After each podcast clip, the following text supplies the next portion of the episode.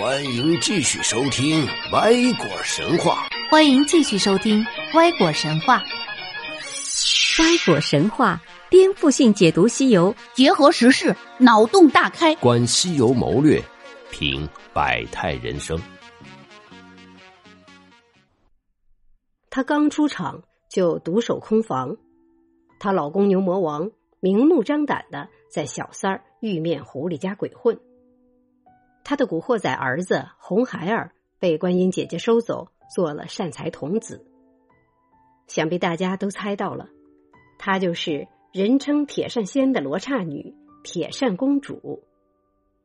咱们今天就来聊一聊，这么个优秀女性，为啥生活就不幸福呢？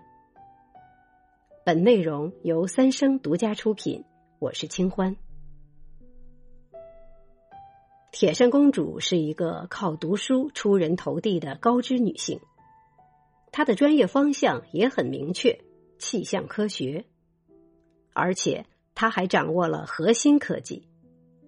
原文里说的很清楚，铁扇公主那把芭蕉扇，一扇熄火，二扇生风，三扇下雨。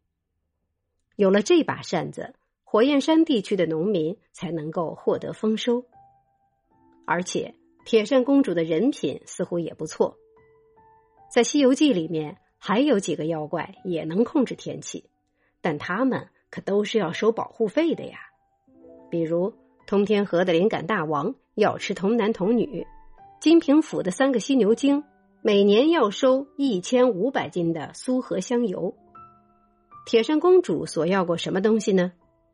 书里说的很明白，当地农民。每十年才去拜求一次，送的是四猪四羊、花红表里、一箱石果、鸡鹅美酒，这些东西不是特别值钱，顶多也就算是一份心意吧。于是，铁扇公主的人物画像也就出来了：一个高知女性，钻研气象科技，有自主知识产权，为当地百姓服务，而且群众关系也搞得不错。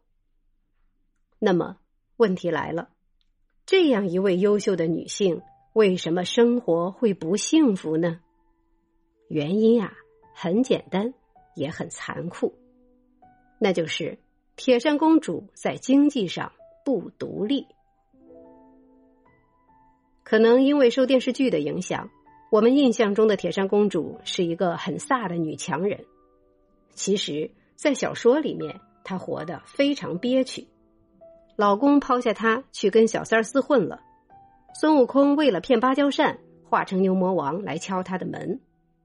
照理说，见到总是不回来的老公，应该上去暴锤一顿才对。可铁扇公主什么反应呢？她说：“大王宠幸新婚，抛撇奴家，今日是哪阵风把你吹来了？”一副楚楚可怜的模样。她甚至还主动给假牛魔王敬酒。大王燕儿新婚，千万莫忘结发，且吃一杯香中之水吧。假牛魔王说：“我一直住在外面，多亏你在家看门我喝了这杯酒就当酬谢吧。”你听听这话多气人呢！可你猜铁扇公主怎么回答？她说：“自古道，妻者妻也，夫乃养身之父，讲什么谢呀？”意思是说，老公，你就是养我的爸爸，你还跟我说什么谢呀？低眉顺眼到了这个地步，估计呀，这要是现代情感剧，很多女性观众都想上去啪啪给他两巴掌。你快醒醒吧，你你铁扇公主为啥这么憋屈啊？前边她自己不说了吗？夫乃养身之父，是老公在养我。其实啊。又何止是老公在养她，就连老公的小三儿都在养她。牛魔王为什么找玉面狐狸这个小三儿？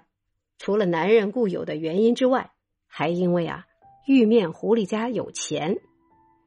书里说的明白，玉面狐狸的父亲死后留下万贯家财，无人掌管。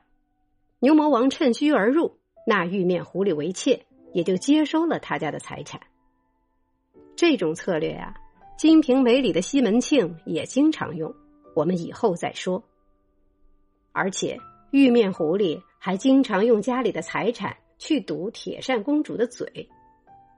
书里说道，孙悟空曾经冒充铁扇公主派来的人，向玉面狐狸打听牛魔王的下落。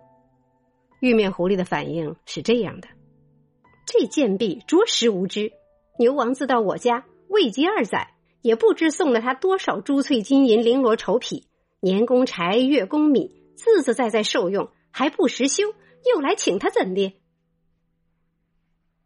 意思是说，我给铁扇公主送了那么多钱，甚至按月给她抚养费，她怎么还好意思来跟我抢男人呢？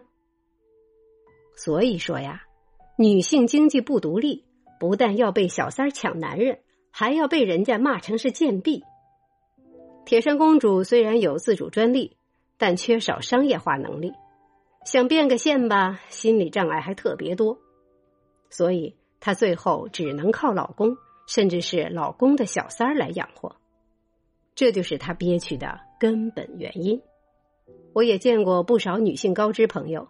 梦想着能有男人来提供生活，让自己安心追求精神世界。对此，我可要奉献一句：你看看铁扇公主吧，那可是前车之鉴呀。好了，咱们下期精彩继续。